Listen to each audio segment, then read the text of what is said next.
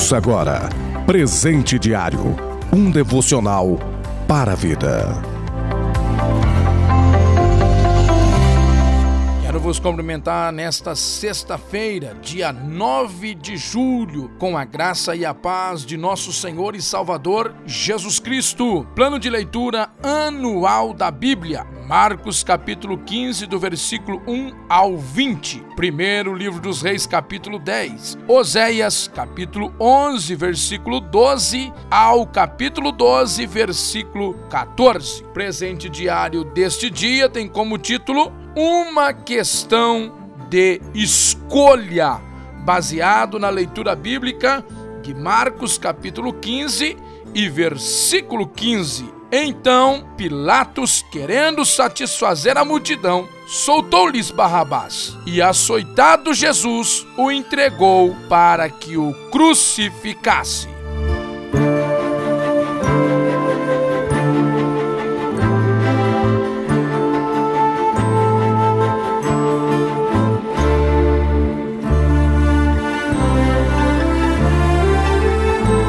Nós sabemos que a crucificação era a pena que o Império Romano colocava a todos os rebeldes, somente escravos e aqueles que não eram cidadãos romanos poderia ser executado ali desta forma. Né? E obviamente que ao ser crucificado Jesus ocuparia o lugar de um rebelde ou de um escravo e não de um rei que se auto-afirmava ser. Isto era exatamente o que os líderes religiosos judeus queriam. Com esse objetivo, incitaram a multidão a gritá-lo: crucifica-o. A grande questão é esta: quem foi o culpado pela morte de Jesus? Na verdade, todos tiveram culpas. Os discípulos, aterrorizados, o que, que fizeram? Fugiram. Por exemplo, Pedro o negou, Judas o traiu, a multidão que antes haviam aclamado Osana nas alturas apenas observaram a condenação. Nada fizeram para impedir. Pilatos responsabilizou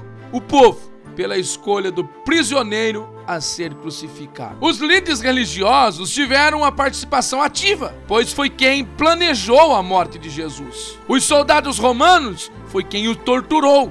Aí eu faço uma pergunta para você. Se eu e você tivesse lá, observando todo aquele sofrimento, qual teria sido a nossa atitude? Se olharmos para Pilatos, uma questão de decisão. Ainda que Jesus, de acordo com a lei romana, fosse inocente, Pilatos, sob pressão, cedeu ao condenado. Pilatos deixou de lado tudo o que sabia de direito e deveres para satisfazer o desejo dos líderes religiosos. Pilatos preferiu a decisão que agradava a todos e protegia-o politicamente. Quando tomamos decisões conforme as preferências de nossa audiência e ignoramos as claras instruções de Deus sobre o que é certo e o que é errado, nós cometemos pecados. Deus prometeu honrar aqueles que agem corretamente, não aqueles que procuram de todas as formas agradar a maioria.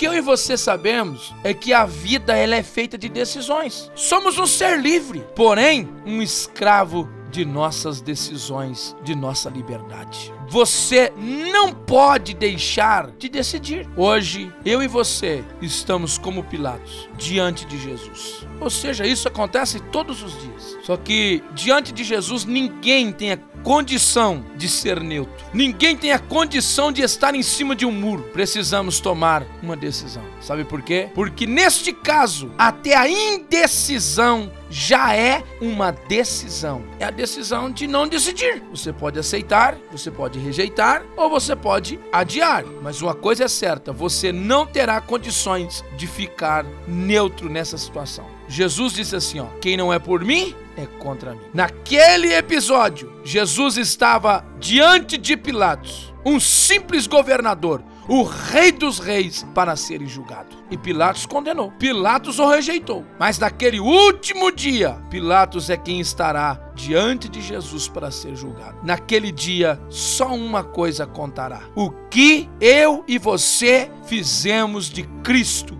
aceitamos ou rejeitamos. As minhas atitudes de hoje, elas vão dizer exatamente de qual lado nós estaríamos naquele dia em que Jesus estava sendo julgado. Pense nisso e que Deus te abençoe e que você venha ter um ótimo dia.